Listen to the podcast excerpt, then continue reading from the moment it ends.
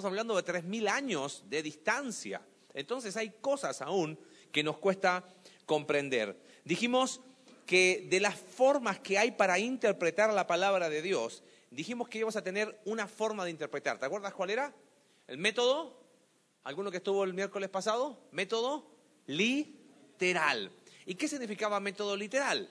Dijimos, un extremo, método literalista, no. ¿Te acuerdas lo que te explicaba que decían los rabinos? Bueno, si decía el ojo bueno, bueno, ¿cuál será el ojo bueno? ¿El derecho, el izquierdo? Y, caían en extremos que no eran, ¿no? Ahí cayeron los fariseos de decir, bueno, si, si doy 10 pasos, no es trabajo, pero si doy 15 pasos ya es trabajo. ¿Y qué puedo hacer? ¿Qué no puedo hacer en día de reposo?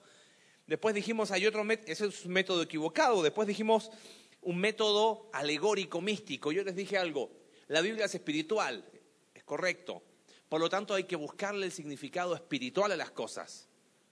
Incorrecto. ¿Se acuerdan? ¿Por qué razón? Porque decíamos que Dios creó el lenguaje para comunicar algo. Si yo les digo, oye, eh, tengo mucha sed, ¿qué le estoy queriendo decir? Que tengo mucha sed. El que tiene sueño, dice, ¿no?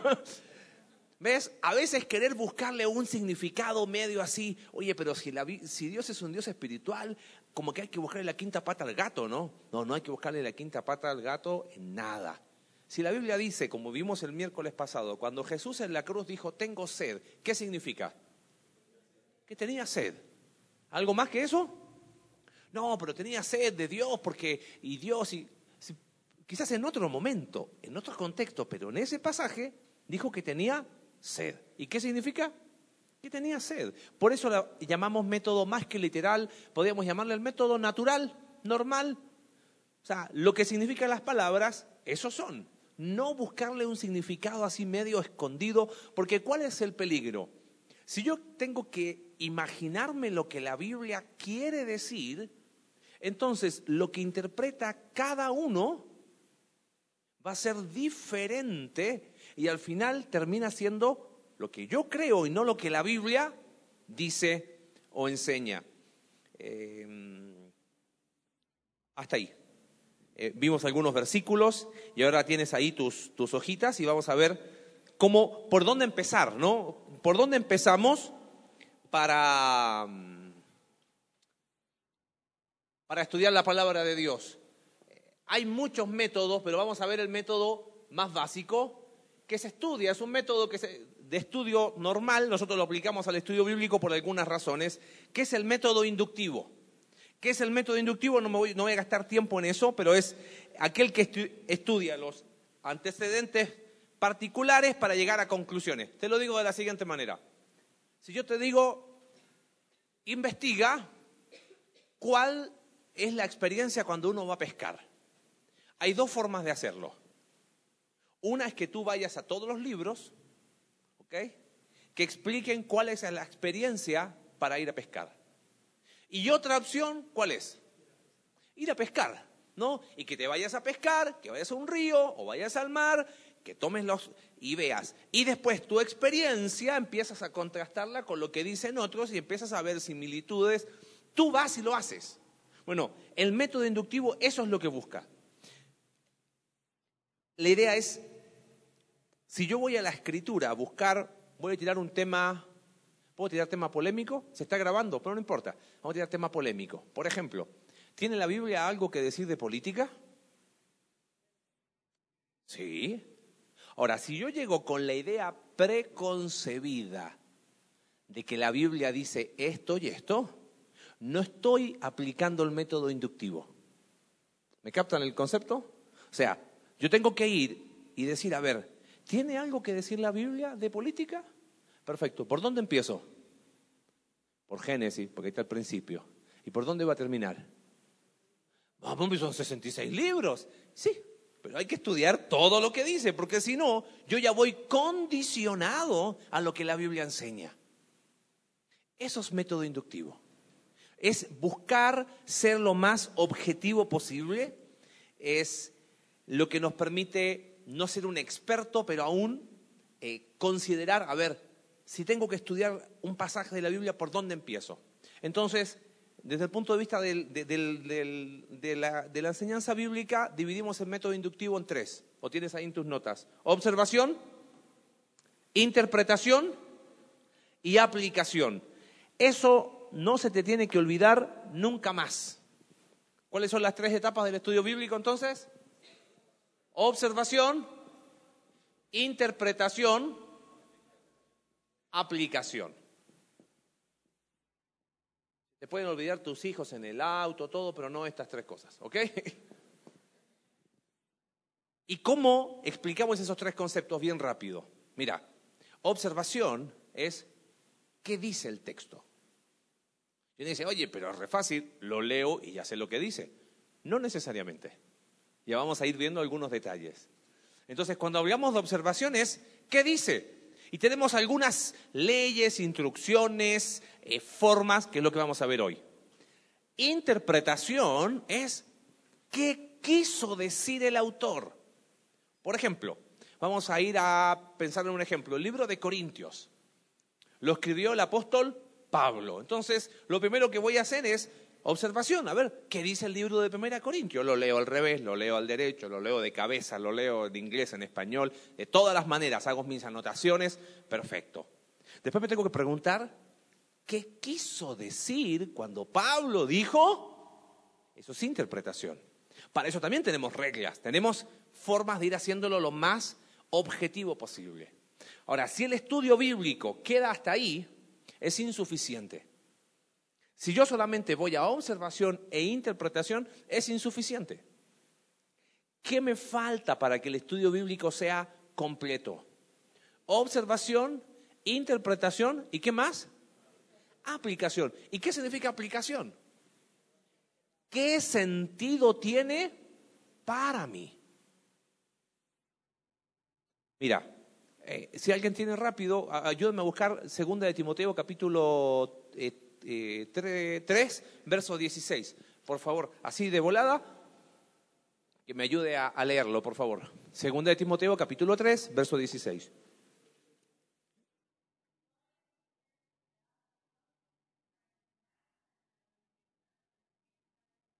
Según ese versículo, ¿cuánta escritura es útil? Toda. Por lo tanto, toda la escritura fue escrita para mí, ¿correcto?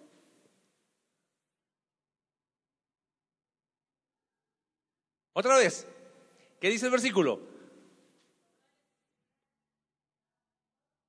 Ahí, hasta ahí. ¿Toda la escritura es útil para mí? Sí, ¿es útil para qué dice ese versículo? Para enseñar, para redarguir, para mostrarte tu error, para corregir, para mostrarte ahora lo que tienes que hacer y para darte una nueva manera. Toda la escritura es útil, ¿estamos de acuerdo en eso? Perfecto. Por lo tanto, escucha bien, toda la escritura fue escrita para mí. Ya me miraron raro ahí atrás. ¿Puedo decir eso? Sí y no. Si lo digo en el sentido de que es útil para mi vida, claro que sí. Pero sigo- si lo digo en el sentido que aplica a mi realidad y fue escrita para Marcelo Jorquere, para nadie más, no. Porque hay pasajes que están relatando cosas históricas, están hablando a un rey. Entonces, ya te voy a dar un ejemplo. Mira, veamos un ejemplo del domingo, a ver si prestaste atención el domingo. Fíjate, ¿qué vimos el domingo? Éxodo dice el perdido, no. Josué capítulo 1, verso 3. Mira que dice Josué capítulo 1, verso 3. Yo os he entregado, como lo había dicho a Moisés, todo lugar que pisare la planta de vuestro pie. ¿Para quién fue escrito eso? ¿Para mí? Bueno, y entonces yo le pregunté recién. ¿Te das cuenta? Toda la escritura es útil para mí. Pero toda la escritura fue escrita para mí. No, hombre, yo te aseguro que la he caminado bastante y por más que le he caminado, le he pasado, no pasa nada, no es mío. ¿Ok? Porque eso era algo que fue escrito puntualmente para el pueblo de Israel cuando iba a entrar a la tierra prometida. Ahora, ¿qué, qué hacemos o qué, cuál es el error? Recuerda, te dije el miércoles pasado, caminamos entre herejías y distorsiones. Herejías toman la palabra de Dios para enseñar lo que la palabra de Dios no dice. Distorsiones toman la palabra de Dios y la llevan a extremos peligrosos. Caminamos entre herejías y distorsiones. Tienes que conocer todos los billetes falsos para saber cuáles son los falsos, o mejor, conocemos tan bien el verdadero que me doy de inmediato cuenta cuando algo no está bien. Bueno, ese es el propósito. Ahora, ¿cuánta gente ha tomado, y sin hablar mal de personas, estos versículos para decir, si pisa el calzado, decláralo y es tuyo? Yo te digo, he declarado, he, gritado, me he tirado así encima, todo, me he revolcado en el suelo así por las dudas, ¿no? No pasa nada. Si usted quiere algo, tiene que comprarlo. Así funciona. Entonces, tomar ese versículo para enseñar eso es creer el error de pensar que toda la escritura es para mí. ¿Es útil para mí? Sí. ¿Toda fue escrita para mí? No. No me saque de contexto, ¿ok? Pero ¿se entendió? Preguntas. Con toda confianza. ¿Quedó bien o quedó más confundido ahora? ¿No? ¿Más o menos? Ok. Igual, eh, en la aplicación ya subimos el taller del miércoles pasado. Entonces, el de hoy, yo creo que ya esta noche o mañana lo subimos. Así lo puedes volver a repasar y, y reírte otra vez. ¿Ok? Muy bien, estamos en proceso de observación. ¿Qué hacemos? ¿Por dónde empezamos? Fíjate ahí tus notas, dice, es saturarnos del contenido del pasaje. Yo no voy a leerlas, ¿no? Muchas veces problemas de interpretación pasan por una mala observación. Yo quiero ir rápido aquí, ¿ok? Em, hay un, autor que a mí me gusta mucho, eh, vivió en el siglo pasado, se llama George Campbell Morgan. Sus libros eran muy frescos de leer porque él tenía una, una práctica. Él decía, no hacía ninguna nota hasta que no leía 50 veces el versículo. Ahora, uno lo lee cuatro veces, cinco veces, ah, pero no lo entiendo sígale 6, 7, 8, 9, 10, 20, 30, que alergia no nos va a dar, en serio. Léalo en una versión. El otro día, el miércoles pasado me preguntaron de versiones. Léalo en la versión que usamos. Léala en la Biblia de las Américas. Léala en la nueva versión internacional, nueva traducción viviente. Ya con esas cuatro, si no la entendió, puede ser que no la haya entendido. Puede ser. Le pregunta a Lalo después, ¿ok? Este, por eso son cuatro traducciones que van quizás desde la más tradicional a algo más sencillo para que tú la puedas entender. Em, vamos a ir rápido viendo algunas cosas. Mira, fíjate, algunas sugerencias. Leer la Biblia como si estuviera leyéndola por primera vez. Aquí lo quiero remarcar. Familiaridad presumida crea la idea de que no hay nada nuevo que podamos aprender. Te doy un ejemplo. Este domingo Alex va a predicar de Juan 3:16. ¿Cuál sería tu actitud? Ah, ¿En serio? Me lo sé del revés y el derecho. Mira, porque de tal manera amó Dios al mundo que ha dado a su Hijo unigénito para que todo aquel que en Él crea no se pierda, mas tenga vida eterna. ¿Correcto? No. Dije crea. Y el versículo no dice crea. Si somos técnicos, la conjugación crea es un modo subjuntivo, es una posibilidad. Está traducido en un modo indicativo para todo el que, que en Él cree, tiempo presente. ¿Sabes que esa pequeña diferencia es una gran diferencia? Familiaridad. Yo pensar que, ah, lo conozco, ah, va a predicar otra vez de Juan 3.16. Cada vez que predica, Alex siempre repite la misma, ¿no? No. Ojo que es una broma, no va a predicar de Juan 3.16, ¿ok? Pero se da cuenta, a veces uno cree que ya conoce y eso ya cambia mi actitud. No, lea siempre como si fuera la primera vez que lo vaya a leer.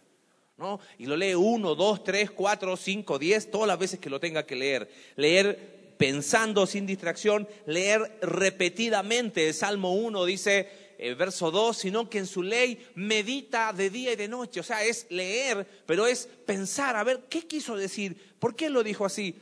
Mira, a mí me encantaba, conocí un pastor viejito, ya falleció, en, Argentina y, me regaló muchos de sus libros y me regaló dos Biblias. Una de ellas, eh, a ver si el próximo miércoles lo recuerdo, la traigo. No hay hoja que no está escrita. Él estudió, autodidacta, él estudió por la de él. No hay hoja que no está escrita. ¿Y sabes lo que más me llamaba la atención? Que los bordes de la Biblia estaba significado de palabras, en español. O sea, eh, eh, cuando decía, porque de su propia concupiscencia es atraído y seducido. Y él subrayó ahí y colocaba, concupiscencia, dos puntos, ¿qué significaba? Y él una vez me dijo, Marce, yo con suerte terminé mi escuela. Hay cosas que no pude estudiar, pero gracias a Dios por los diccionarios. Entonces no es solo leer, es meditar, a ver qué estoy entendiendo. ¿No entendí algo? Búsquelo, búsquelo. seguimos. Leer, dice ahí tus notas, ¿con qué? Con paciencia, no esperes comprender todo. Esto es importante. Leer haciéndote preguntas. Por ejemplo, ¿qué dice? ¿A quién lo dice? ¿Cómo lo dice? ¿Cuándo lo dice? ¿Por qué lo dice? ¿A quiénes? ¿Dónde? Ya vamos a ver algunos ejemplos de eso. Leer con oración. Aquí eh, hablo dos cositas más nomás. Leer con imaginación que no es lo mismo que imaginar lo que la Biblia no dice. ¿Ok? O sea, piensa, por ejemplo, textos que son narrativos. Y Jesús estaba eh, en, el mar de Galilea y se acercó a, los discípulos y estaban pescando. O sea, ponele onda y, trata de imaginarte cómo podría haber sido la cena. Te va a permitir entenderla mejor. Ahora, eso no significa que tienes que eh, imaginar lo que la Biblia no dice. Porque ese es el problema. A nosotros nos encanta imaginar y hacemos ya. Y que Adán volaba en el huerto del Edén así tipo Superman. No, no, no, te estás imaginando lo que la Biblia no dice. ¿Ok? En último lugar, eh, esto es muy importante. Dice, lee telescópicamente, vea el libro como un total y la Biblia como un total. Mira, si yo te pido, arma este rompecabezas y te doy solo piezas, cinco piezas, te van a faltar uno. Qué difícil es armar un rompecabezas sin tener qué cosa. Ah, este es el. Imposible. Entonces, cuando yo te digo y te digo una pieza del rompecabezas y, y te digo, mira, Sergio, ¿me puedes decir qué, imagen ves ahí en esta pieza de rompecabezas?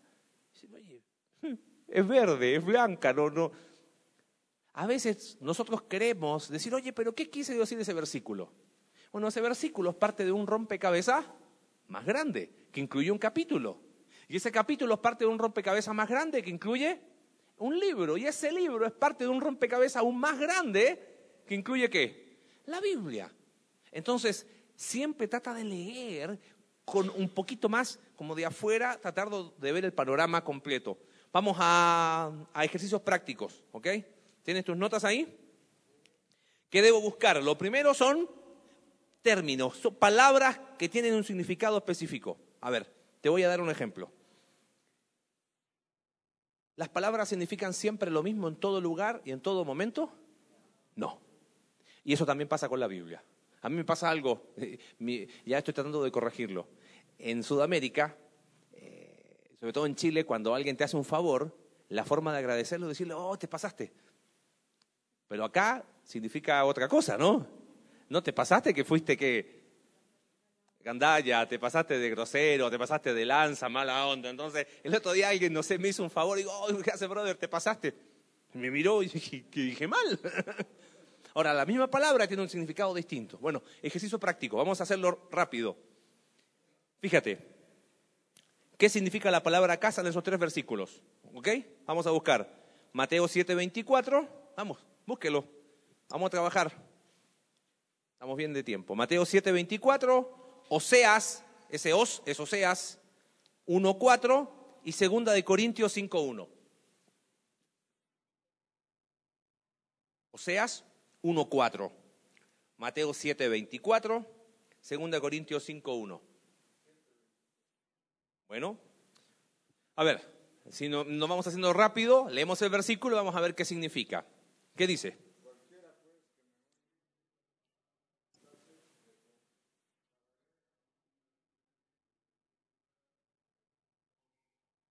según ese versículo.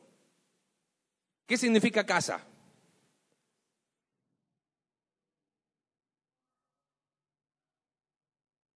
¿Están seguros? Vuelvo a leer el versículo.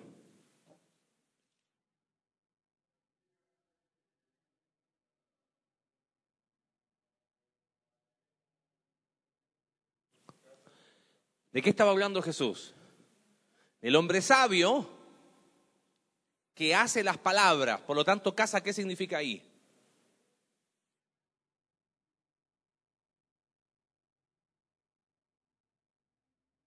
Los cimientos de la vida,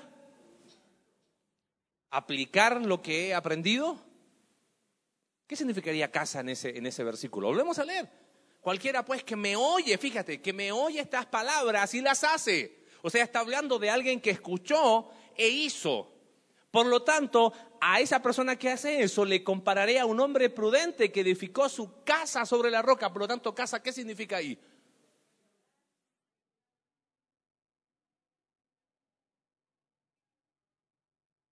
¿Seguros? Una fe, pero una fe de qué tipo? Sólida, una fe sólida, porque es el que oye y las hace. Entonces, ¿qué significa casa?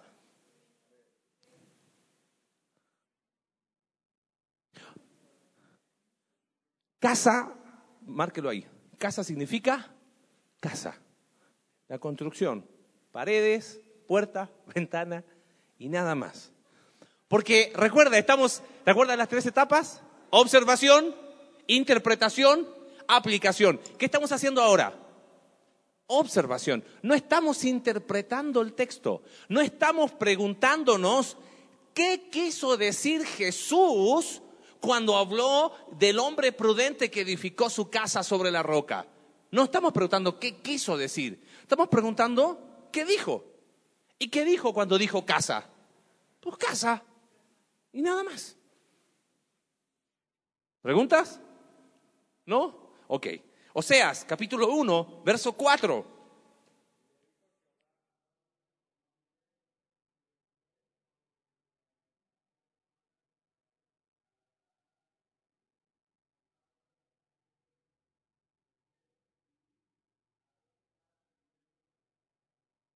No tenemos idea quién es Jezreel, quién es Jehú, ni nada. Pero dice que castigaré en la casa de Jehú. ¿Qué significa casa ahí? A la familia. Bueno, te das cuenta, sin entender contexto, sin saber quién es Jezreel ni quién es Jehú, podemos dar, decir que casa se refiere a la familia. Ahora, la misma palabra, las mismas cuatro letras, tienen dos significados diferentes. ¿Te das cuenta? Así se estudia la Biblia y por eso es lento, y por eso hay que dedicarle esfuerzo. Un versículo más, segunda de Corintios capítulo 5, verso 1. Sí, sí, dale, por favor.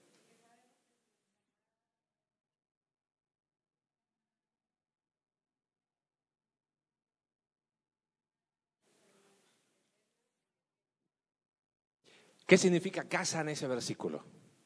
Porque sabemos, dice que si nuestra morada terrestre este tabernáculo se deshiciere, tenemos de Dios un edificio, una casa no hecha de manos, eterna en los cielos.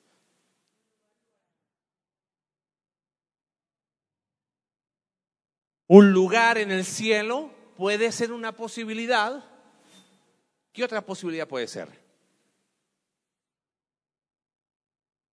No entendemos un poquito contexto. Pablo está hablando de tribulación. Él está diciendo, mira, estoy pasando muchos problemas. Eh, capítulo 4, verso 18, el versículo anterior, dice que eh, el 17, esta leve tribulación momentánea produce en nosotros un más excelente peso de gloria, no mirando las cosas que se ven, sino las que no se ven, porque las cosas que ven son temporales, las que no se ven son eternas. Porque sabemos que si nuestra morada terrestre, este tabernáculo se deshiciere, veamos solamente esto. ¿Qué está haciendo Pablo en ese versículo? Una comparación entre el, no sabemos a qué se refiere, tabernáculo o morada terrestre se deshace, tenemos de Dios un edificio. Ahora, cuando habla de tabernáculo terrestre se deshiciere, ¿se refiere a la, a la casa que se viene abajo? Entonces, ¿a qué se puede estar refiriendo ahí? ¿A qué cosa? Al cuerpo. ¿Por qué?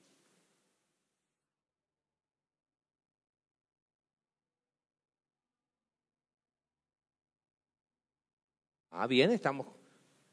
Bueno, algo que me adelanto a lo que vamos a ver después.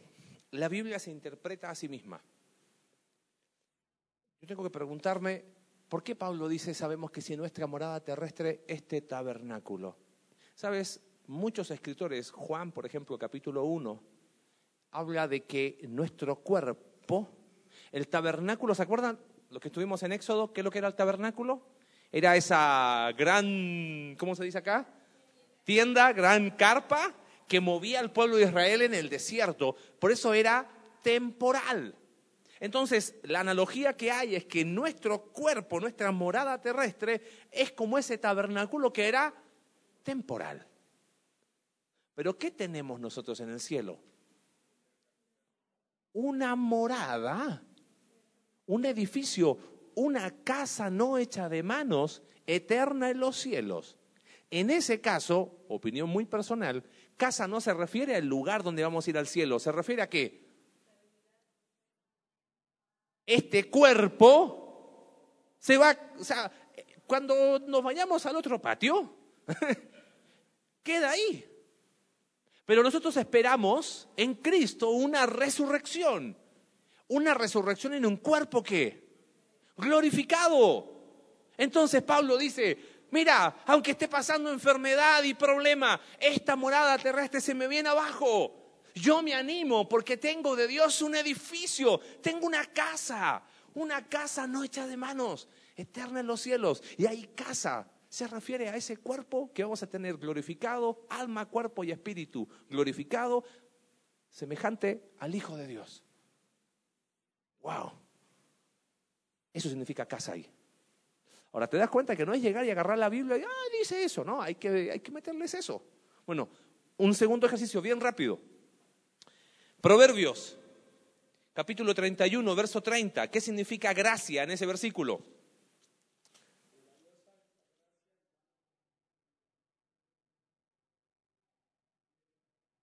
Mira este versículo. Hermanos, engañosa es la gracia. Por eso usted no confíe cuando alguien le quiera dar algo de gracia. ¿Ok? Siempre las personas tienen interés cuando quiere darle algo. ¿Eso enseña el versículo? Pero dice, engañosa es la gracia.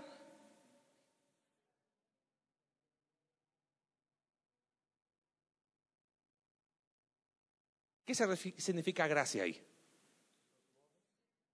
¿Cómo? El aspecto físico, ¿por qué? Dice el versículo, engañosa es la gracia. Claro, hay que saber que la poesía judía es de paralelo. Engañosa es la gracia y la hermosura es vacía. O sea, mira, lo externo es engañoso. La mujer que teme a Jehová, esa va a ser qué? Alabada. Entonces, gracia, ¿qué significa ahí? La belleza externa, nada más. Pero te das cuenta, yo puedo, imagínate, hey hermano, ves, porque la gracia es engañosa. Y dicen cada cosa. Te doy un ejemplo. Hombre, uy, ya pronto llegamos a mayo. Hombre, se han pasado los días como rápido, porque viste que en los últimos días los días serán acortados. Nada que ver. ¿Ok? Nada que ver, eso es otro contexto, eso es otra cosa. Pero la gente lo dice y te dice, no, cruz para el cielo por esta, que es verdad, los días van a ser acortados. No, cruz para nada, ¿ok? Yo tengo que siempre ver contexto, qué significa esa palabra en ese lugar, ¿ok? Eh, vamos a rápido, Juan, eh, 1.16. Me estaba ayudando el versículo, ¿qué pasó? ¿Ya no está?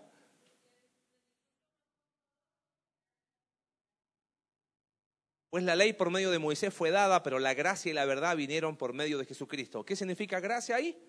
La gracia de Dios, ¿no?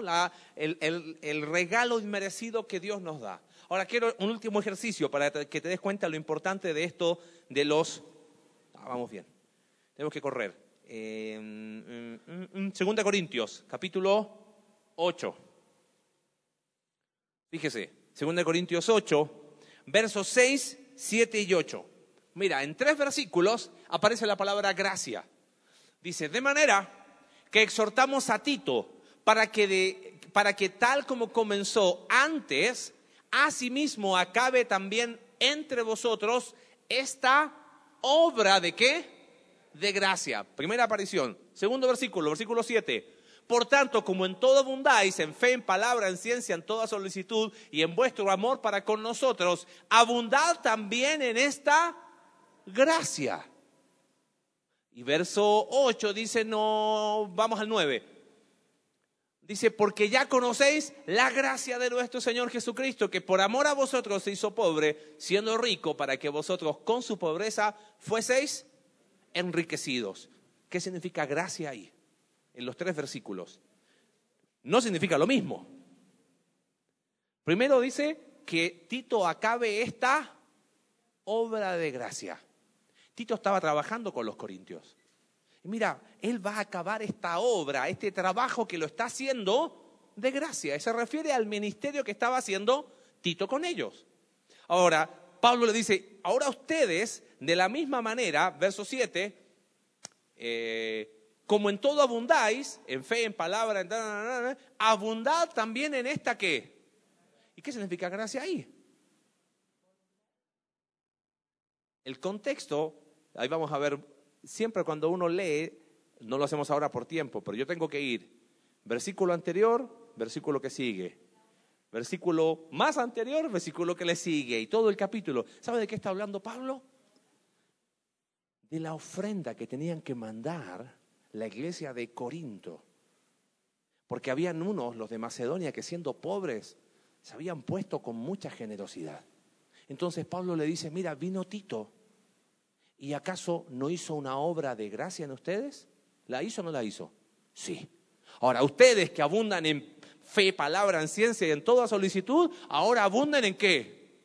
Abunden en esta gracia. Eso le está diciendo Pablo.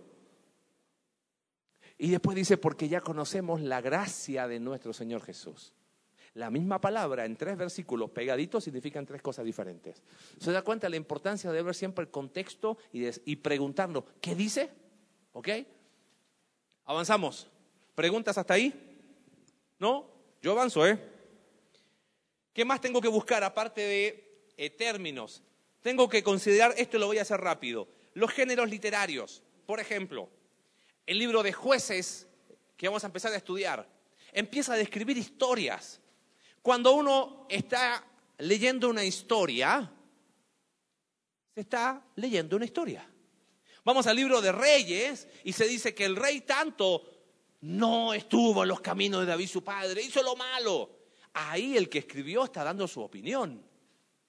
Los evangelios nos narran la vida del Señor Jesús. Los salmos no son libros narrativos, son libros poéticos. En la poesía uno qué hace?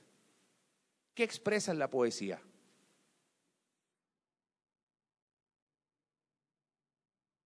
No, no, no. A ver, mira, está buena la pregunta. Sergio dice, ahí sería más alegórico. ¿Qué sería más alegórico?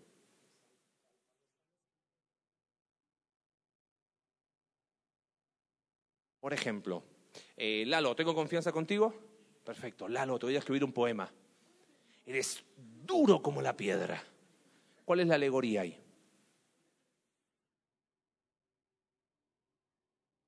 Dígalo sin ningún problema. ¿Qué? Este estarudo. Ahora, usé una, lo vamos a ver el próximo miércoles, interpretar literalmente no niega que yo use figuras literarias.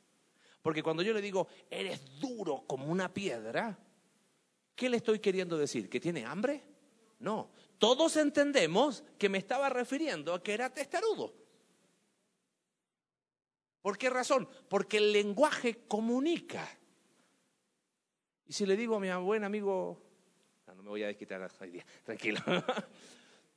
si yo quiero usar un recurso de lenguaje, vamos a verlo el próximo miércoles, no es que se interpreta alegóricamente. Alegóricamente significa, mm, yo creo que eh, eres duro como una piedra, se refiere a que tiene mucho dinero. Y viene el otro y dice, no, yo creo que es a que come mucho. Y viene el otro y dice, yo creo que es porque le va a los Pumas. Y el otro va a decir todas las anteriores. No, no, no. No, o sea, termino yo imaginándome algo. Pero las figuras literarias tienen un propósito. Si le digo, amigo, eres tierno como un osito de peluche. ¿Qué le estoy queriendo decir? ¿Qué es eso? ¿Qué es tierno? ¿Cómo? Estoy comparándolo a algo. Entonces, no es que alegorizo, no es que me imagino algo, sino que eso lo vamos a ver el próximo miércoles.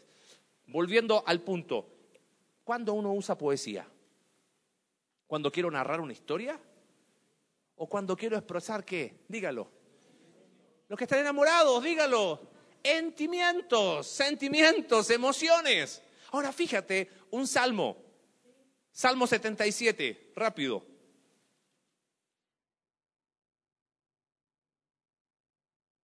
Salmo 77, alguien que lo lea, pero lo lea como, como se lee un poema. 77, versos 7, 8 y 9. ¿Alguien lo puede leer? Bueno, lo voy a leer yo, porque no se van a animar. ¿Desechará el Señor para siempre? 77, 7. ¿Y no volverá más a hacernos propicio? ¿Ha cesado para siempre su misericordia? ¿Se ha acabado perpetuamente su promesa? ¿Acaso ha olvidado Dios el tener misericordia? ¿Quién dice eso? Imagínate que un día yo vengo y digo, ¿acaso Dios se olvidó de nosotros? ¿Dice eso la Biblia o no? Entonces, ¿es verdad que Dios se olvidó de nosotros? Pero lo dice la Biblia. Y la Biblia es verdad. Y ahora, me voy. ¿Y ahora qué? ¿Lo dice la Biblia o no? ¿La Biblia es verdad? Entonces Dios se olvidó de nosotros. Ah, es un, es un pues una pregunta. Es poesía. Está expresando qué cosa? Sus sentimientos, sus emociones. Cuando tú y yo hemos estado en pruebas y en momentos difíciles, ¿a poco no se te ha pasado por la cabeza, Señor, ¿dónde estás? ¿Alguno que haya hecho así, que levante la mano? Ah, qué bueno, no soy el único. Señor, ¿dónde estás? Ahora, el tema es que Él lo dejó escrito para, nosotros, pobre Asaf.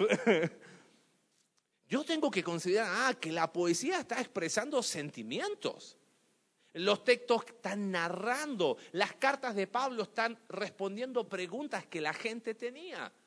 Tengo que siempre velar, o sea, tener en consideración qué tipo de libro estoy leyendo. ¿Ok? Eh, trasfondo histórico, eso lo vamos a ver el próximo miércoles cuestiones gramaticales. Vamos a verlo un poquito también el próximo miércoles, pero cuando la Biblia dice, por tanto, de la manera, si dice un por lo tanto, es una conclusión. Se dice por qué, está dando razones. Se dice para qué, está dando propósito. Esas cosas vamos a verlas el próximo miércoles, pero son cosas que tú ya tienes que ir viendo cuando estás leyendo. Si aparece un por qué, subráyalo. Oye, ¿para qué? Habla de propósito. Por lo tanto, hay una conclusión. Entonces empieza a tener más sentido lo que yo voy leyendo. ¿Preguntas hasta ahí? Nos quedan 20 minutos. ¿Preguntas? No, seguimos. Algunos principios rápidos que vamos a ver. Dijimos, la Biblia se interpreta a sí misma. Cuando yo hago la observación tengo que aclarar esto. Siempre interpretar un pasaje en armonía con todo el libro y con toda la Biblia. Mira, guarda este concepto.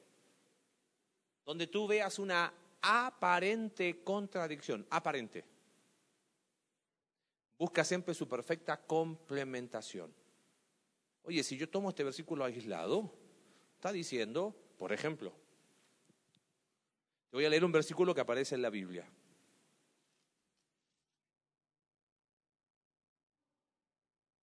No hay Dios. Salmo 14, 1. No hay Dios, dice la Biblia en Salmo 14, 1. Es un ejemplo muy sencillo. ¿Qué tendría que hacer usted? Leer 14.1. ¿Ah? ¿Y qué dice todo? Ajá, dice el necio en su corazón que no hay Dios. ¿Y eso es una verdad? Sí, porque el necio dice que no hay Dios. ¿Te das cuenta? mucha distorsión y mucha herejía es porque quieren separar un versículo. Ah, ¿viste qué dice eso? Yo tengo que buscar siempre que la Biblia se interpreta a sí mismo. ¿Ok?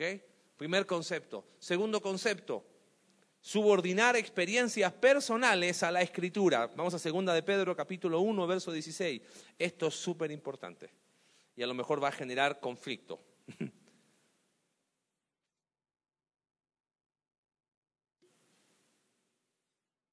Por favor. Segunda de Pedro 1 16. Deja leerte el versículo. Dice, "Porque no os hemos dado a conocer el poder y la venida de nuestro Señor Jesucristo como siguiendo fábulas." Pedro está diciendo, sino como habiendo visto con nuestros propios ojos su majestad. Porque cuando él recibió de Dios Padre honra y gloria, le fue enviada de la magnífica gloria una voz que decía, este es mi Hijo amado en el cual tengo complacencia. Y mira lo que dice Pedro, y nosotros oímos esta voz. ¿Qué experiencia? Gracias. Pedro dice, yo estuve ahí, yo lo vi, yo lo escuché. Y dice el versículo 19, pero tenemos también nosotros la palabra profética más segura. Si tuviésemos que colocarlo aquí, em, experiencia y lo que la Biblia dice, ¿cómo tendríamos que colocarlas? ¿Así? Acá tengo la Biblia, acá tengo mi experiencia. ¿Cómo tendrían que ir? ¿A la par? Oye, pero ¿qué es más seguro? Por lo tanto, ¿cómo las coloco? Y mi experiencia tiene que estar subordinada a lo que la Biblia dice. Oye, pero yo una vez sentí, yo también he sentido muchas cosas. Y ojo, uno tiene que respetar. Pero si nos dejamos guiar por experiencias, así nos va a ir. Por eso estamos estudiando esto. Para entender que cuando hay una experiencia, eh, ojo, si la Biblia no es que permite o da lugar. Mira, a ver, ¿Dios sana milagrosamente hoy? ¿Sí o no? ¿Seguros? ¿Por qué?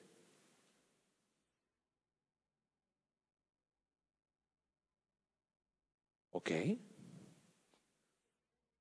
¿Por qué más?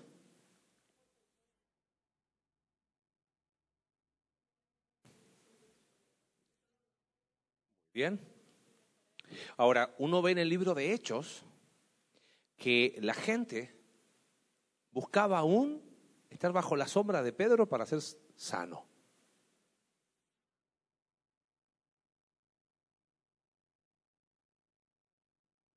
¿Qué hacemos ahora? ¿Alguno que se llame Pedro aquí? ¿Que nos dé su sombra?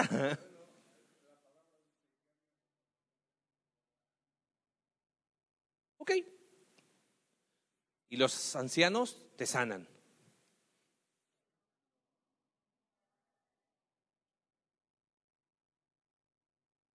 Se ríe el Charlie. ¿En qué me metí, no? Bueno, porque estamos, estamos hablando del principio de subordinar las experiencias a lo que la Biblia enseña. ¿Dios hace milagros hoy?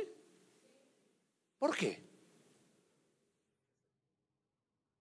Porque Él no cambia, Él es todopoderoso, Él es soberano, perfecto. ¿Lo hace de la misma manera que lo hizo antes? ¿Por qué?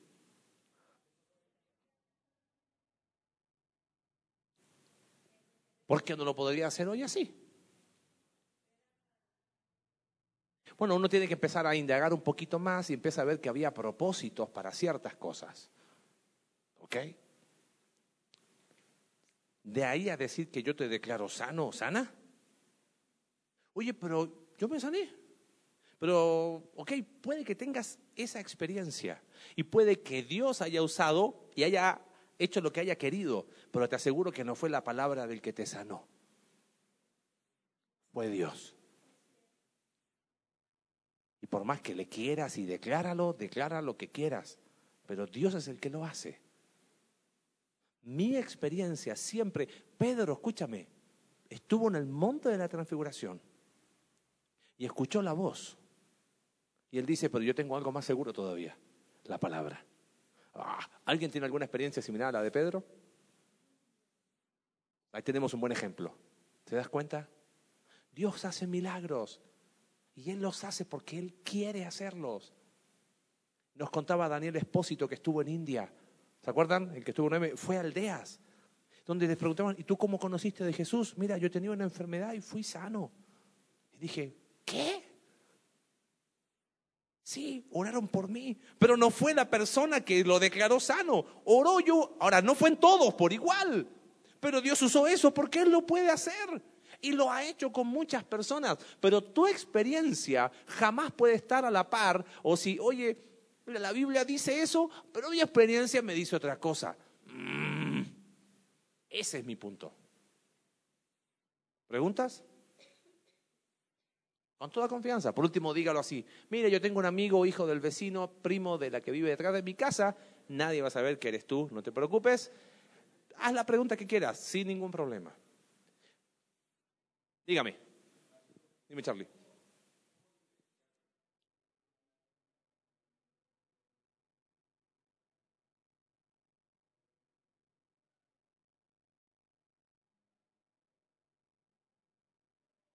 Ajá.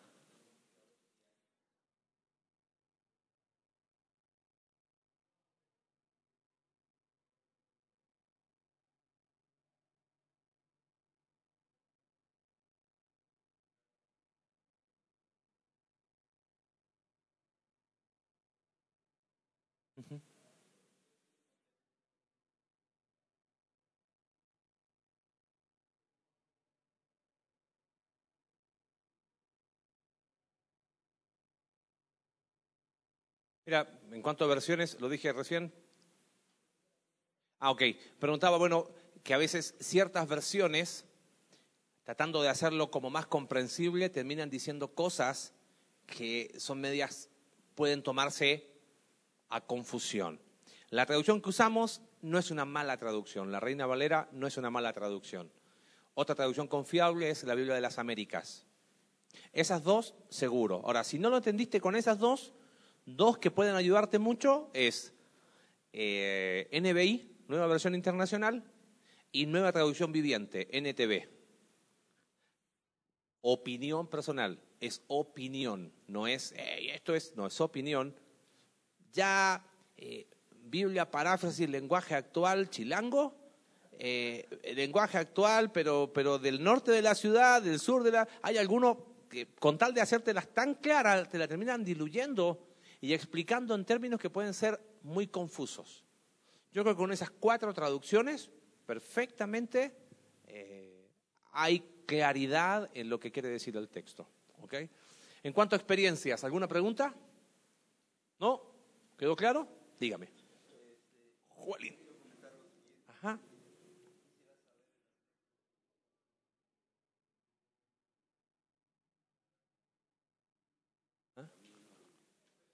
Sí, perdón. Cuando he tratado de leer la palabra, pues siempre busco un lugar específico o la manera de tener esa conexión, pero primero de tipo espiritual para, según yo, entender ¿verdad? lo que la palabra diga en el momento en el que yo me encuentro.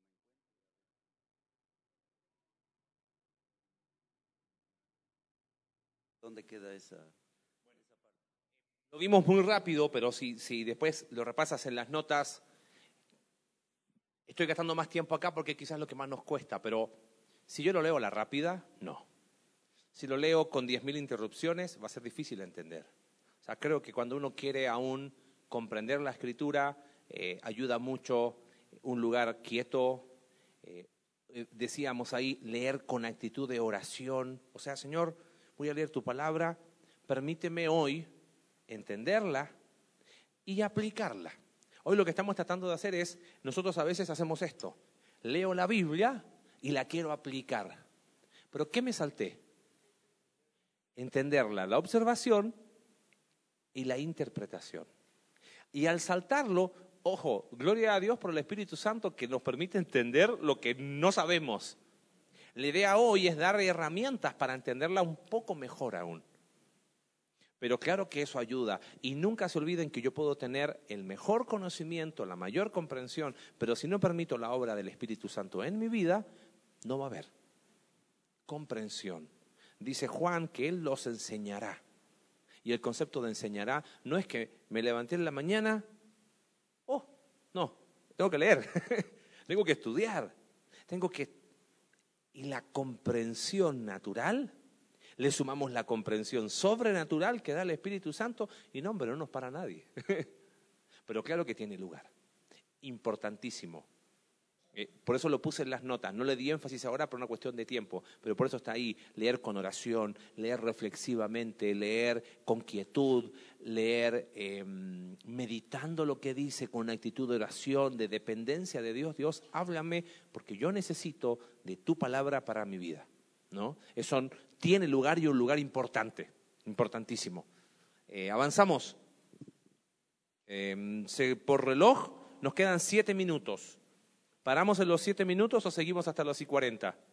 ¿Qué dice el pueblo? Sí. ¿Qué dice Alex? No, no, no está bien, seguimos. Eh, ok, rápido aquí.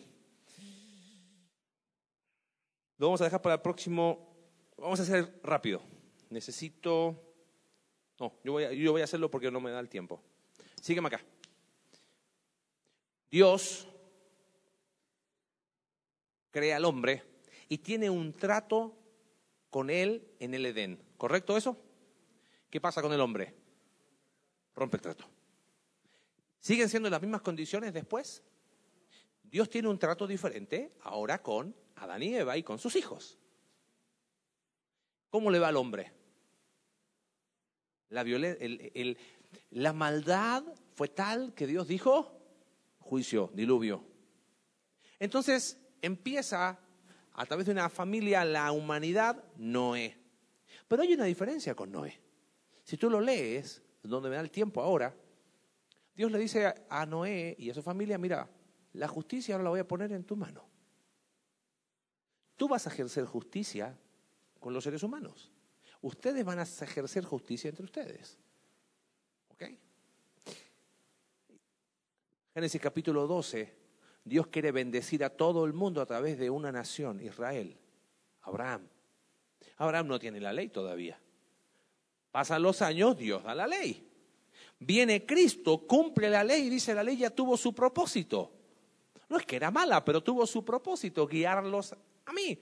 Y ahora esa bendición que fue dada a Abraham, que en ti serán benditas todas las naciones de la tierra, ¿a través de quién se cumple? Cristo, descendiente de Abraham. Y hoy ya no hay judío, no hay griego, no hay gentil. Hoy los que están en Cristo formamos un solo cuerpo que se llama la iglesia. Ahora, de aquí para allá, ¿siguió siendo el mismo Dios?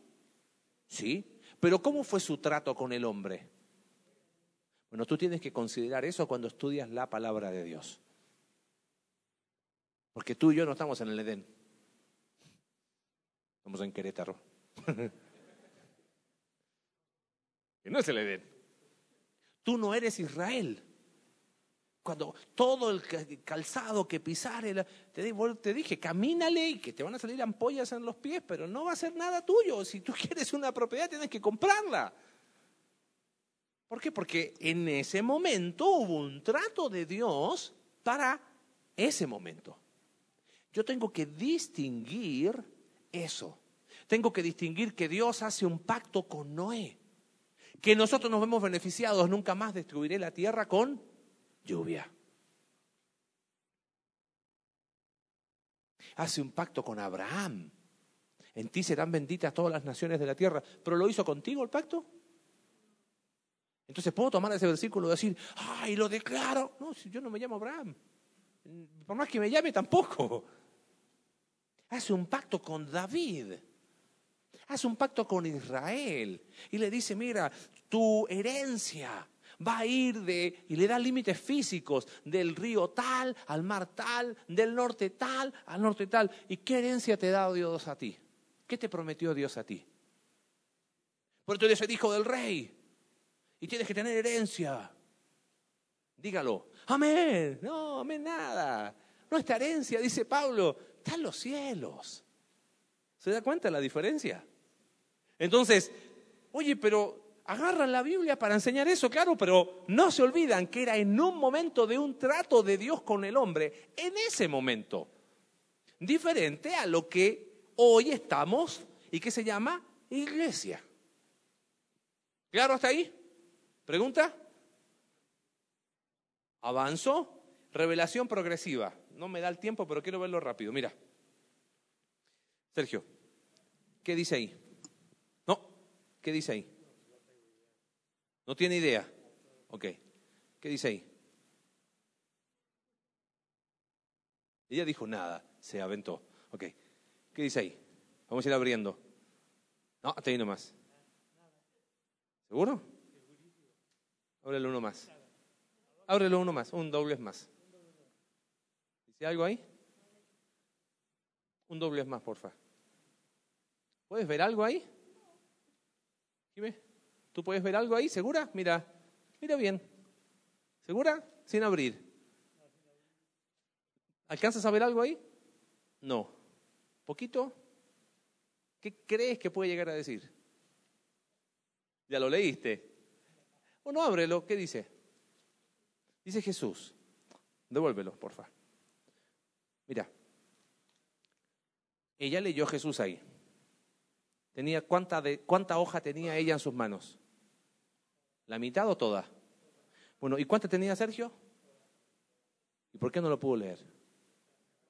Bueno, Dios va revelando progresivamente las cosas. ¿Qué sabía de Jesús Adán y Eva? Pero sabían algo, que había iba a haber un descendiente de una mujer, la simiente. Génesis capítulo 3, verso 15. La simiente, lo estudiamos el año pasado. Acá está. ¿Qué sabía Eva? Quizás ella pensaba que iba a ser su hijo. Yo creo probablemente que sí, por el nombre que le puso, Caín. Por voluntad de Dios, tengo varón. Esta es la voluntad de Dios. Ahora avanzamos y, en Abraham ya, oh, ya parece que puede haber algo. En ti serán benditas todas las familias de la tierra. ¿Sabía algo de Jesús, Abraham? No. Ahora, probablemente, de alguna manera, yo creo que Dios se lo reveló, porque dice Jesús que Abraham vio mi día y se regocijó. Ese es tema de otro día. Estamos en tiempo de Moisés y no sabemos nada de Jesús. Pero en aquel tiempo, ¿qué les dijo Dios al pueblo de Israel que estaba en Egipto? Un corderito sin mancha va a ser sacrificado en tu lugar. ¿Se da cuenta? Sustitución. Alguien muere en tu lugar. Y se va a derramar sangre inocente. Y tú tienes que creer en eso. ¿Sabían algo de Jesús ahí?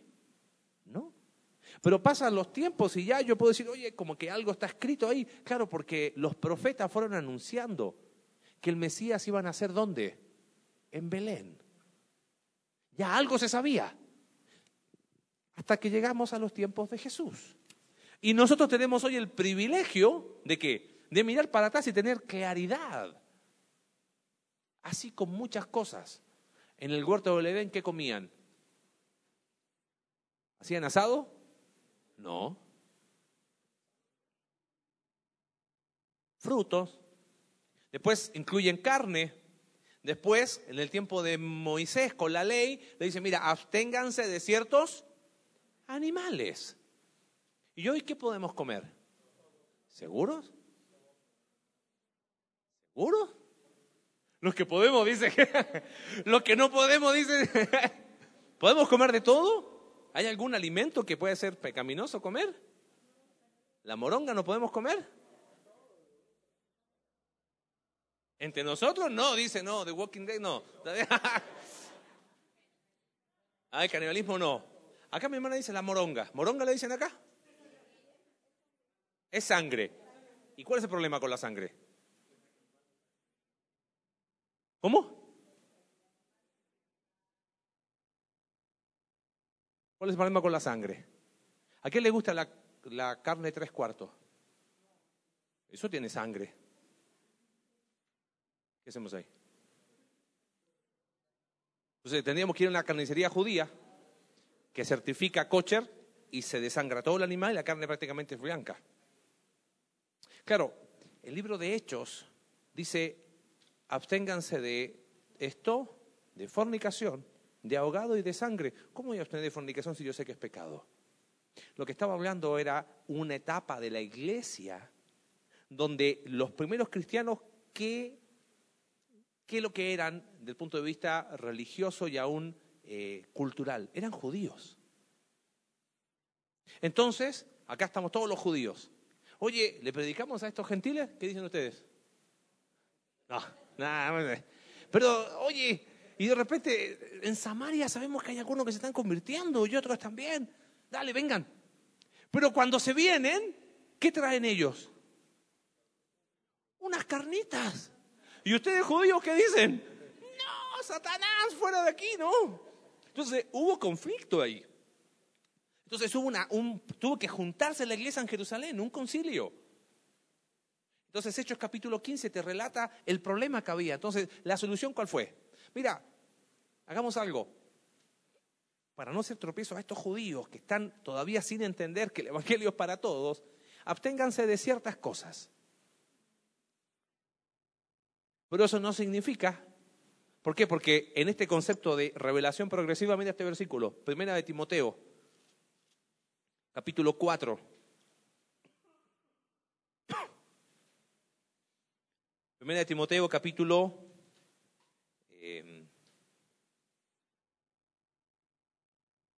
4. Em, Verso 3. Ojo con los que dicen prohibirán casarse y mandarán abstenerse de alimentos que Dios creó para que con acción de gracias participen de ellos los creyentes y los que han conocido la verdad. Porque todo lo que Dios creó es que bueno y nada es de desecharse si se toma con qué. Ahora, si yo sé que para mi hermano o mi hermana a lo mejor le es de tropiezo que yo haga algo, no lo estoy tomando con acción de gracias. ¿Me sigue el concepto? Pero no, no puedo decir con la Biblia que hay alimentos prohibidos hoy. Porque la Biblia dice que todo debe comerse si se hace con qué? Con acción de gracias. ¿Ok?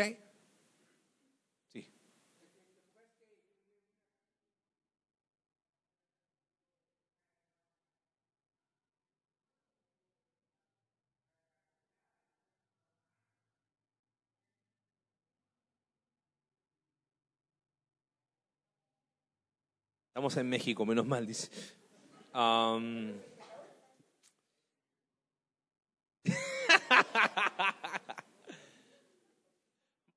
ver, tarea para el próximo miércoles. ¿Hay algún versículo para sostener eso? No lo sé. Busquémoslo. ¿Ok? Ah, la pregunta es, eh, dice que en Japón ya están comiendo carne humana. Si sería pecado eso. ¿Ok? Eh, el próximo miércoles partimos con esa, ¿les parece? Alex.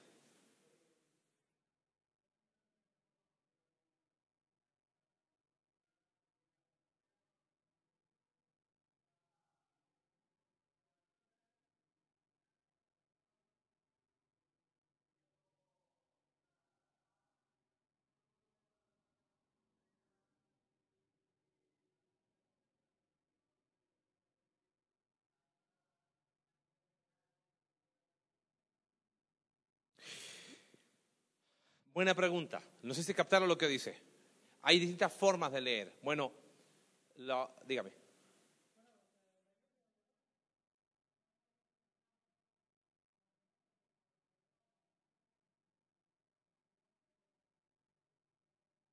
Ajá.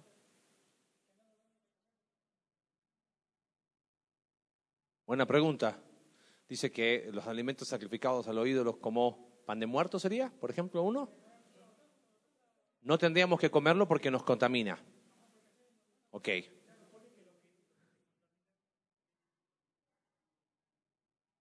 Ajá.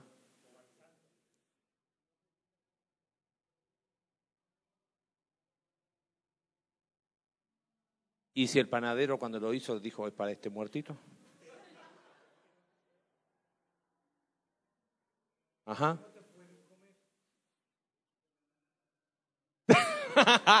bueno, mira, está bien, está bien esas preguntas. El próximo miércoles vamos a partir de ahí. ¿Qué pasa con ese tipo de eso? ¿Qué pasa con, porque hay, hay personas que no, quiero, quiero aclarar esto, no hay, no hay mala intención y no estamos para juzgar a otro. Pero la Biblia es clara cuando habla de ah, sacrificado a los ídolos.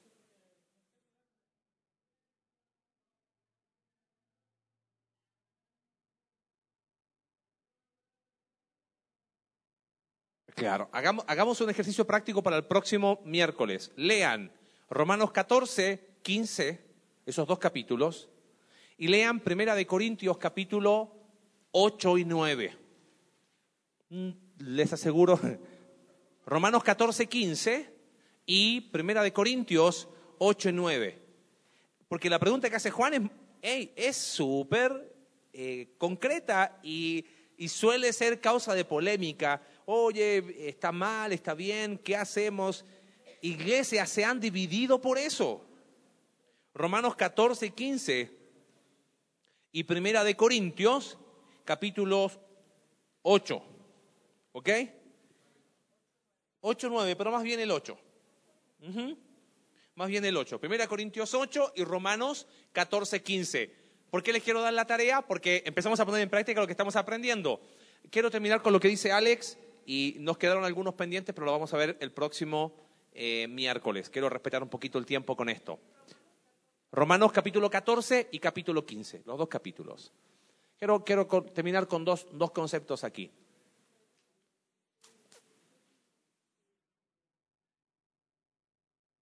¿Qué te permite ver todos los días un poquito verde el jardín? Aun cuando ha habido poca lluvia. El rocío de cada mañana. ¿Es abundante ese rocío?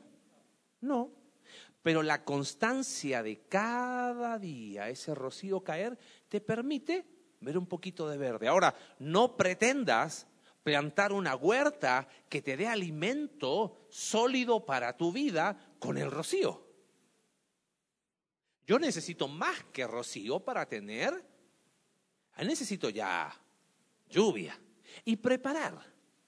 Bueno, con la Biblia pasa lo mismo. Yo puedo leer un devocional que llega a mi mail. Puedo tener un ejercicio que yo lo he sugerido mucho, por ejemplo, Proverbios tiene 31 capítulos, y leer el proverbio del día, ¿no? Bueno, hoy 8 de, perfecto, leo capítulo 8, algo muy práctico. Diríamos que eso es el rocío. Nos permite mantenernos verdes. Pero no sé si vas a llegar bien a las 5 de la tarde. Con rocío no alcanza. Y quizás por ahí hay mucha explicación de por qué como que no le entro, como que no crezco, como que porque me estoy quedando con rocío. Ahora, muchos dicen, bueno, pero yo coloco YouTube y coloco predicador tal o cual, y ya te dije, ten cuidado, aguas. Mira, qué mejor que tú tomar la palabra y empezar a estudiarla. Hoy estuve el otro día escuchando, eh, predican y hablan de, bueno, que hubo gente antes de Adán y civilizaciones preadánicas y que los ángeles caídos les enseñaron a los egipcios a hacer las pirámides. Y digo, qué manera de perder el tiempo. Por favor, queriendo explicar lo que la Biblia no dice. Te puse una nota al final en tus notas. Ten firmeza en lo que la Biblia dice. Si la Biblia le llama pecado a lo que es pecado, ¿tú cómo lo tienes que llamar? Pecado con todas sus letras. En lo que la Biblia guarda silencio. Tú también guardas silencio. Mira, un pasaje muy lindo, con esto te quiero terminar de animar, Jeremías ah, capítulo 9, versos 23 y 24. Dice, así dijo Jehová, no se alabe el sabio en su sabiduría, ni en su valentía se alabe el valiente, ni el rico se alabe en sus riquezas, mas alabes en esto el que se hubiere de alabar, en entenderme y conocerme que yo soy Jehová, que hago misericordia, juicio y justicia en la tierra, porque estas cosas quiero, dice Jehová. Alábate en entenderme y conocerme. Y pensaba lo que le dijo el profeta Oseas al pueblo de Israel. Mi pueblo fue destruido porque le faltó conocimiento. Mira, conocimiento que no transforma la vida, ¿es conocimiento? No. Bueno, yo tengo conocimiento, pero mi vida es un desastre. Entonces no tienes conocimiento. El conocimiento va a transformar tu conducta, sí o sí. Entonces, ese es el propósito. De que empiezas a tener herramientas y decir, wow, está bueno leer la Biblia. Y como decía, mi hermano acá, dedicar un tiempo en oración, porque si esa es la voluntad de Dios, que te conozcan a ti, al único Dios verdadero, es negocio estudiar esto, es negocio aprender de su palabra, para que el día de mañana, si alguno, ni Dios lo quiera, de los que predicamos, empezamos a decir lo que la Biblia no diga, ¿usted qué va a hacer? Muy bien, esa es la actitud. Me voy y nos lleva a todos. Y cierra. Porque dijimos el miércoles pasado, dos cosas son imprescindibles en una iglesia. Espíritu Santo y su palabra. Entonces, de alguna manera, esto nos va a hacer crecer más, a saber dónde estamos parados. Alabes en esto el que subiere de alabar, en entenderme y conocerme. Estas cosas quiero, dice Jehová. Hay tarea para el próximo miércoles. Siete y media te esperamos. Hoy nos pasamos 15 minutos, esperamos no pasarnos tanto el próximo miércoles y para la última nos pasaremos hasta las 10 de la noche y comeremos todos juntos. Vamos a orar, ¿le parece? Dios, te damos gracias por este tiempo, bendecimos tu nombre y agradecidos porque nos has dejado tu palabra con tanta claridad. Señor, gracias porque no necesitamos expertos que nos expliquen tu palabra necesitamos dependencia del Espíritu Santo y necesitamos disciplina, necesitamos herramientas. Por eso estamos haciendo esto. Yo te agradezco por el deseo y anima nuestro corazón saber que hay personas de nuestra iglesia que quieren seguir creciendo, que quieren seguir aprendiendo. Permítenos estar tan dependientes de ti cada día que disfrutemos ese rocío leyendo tu palabra, un versículo, un devocional, pero también teniendo alimento sólido para fortalecer nuestra fe, para tener herramientas espirituales para la vida. Te damos gracias por este tiempo. Oramos en el nombre de Jesús. Amén.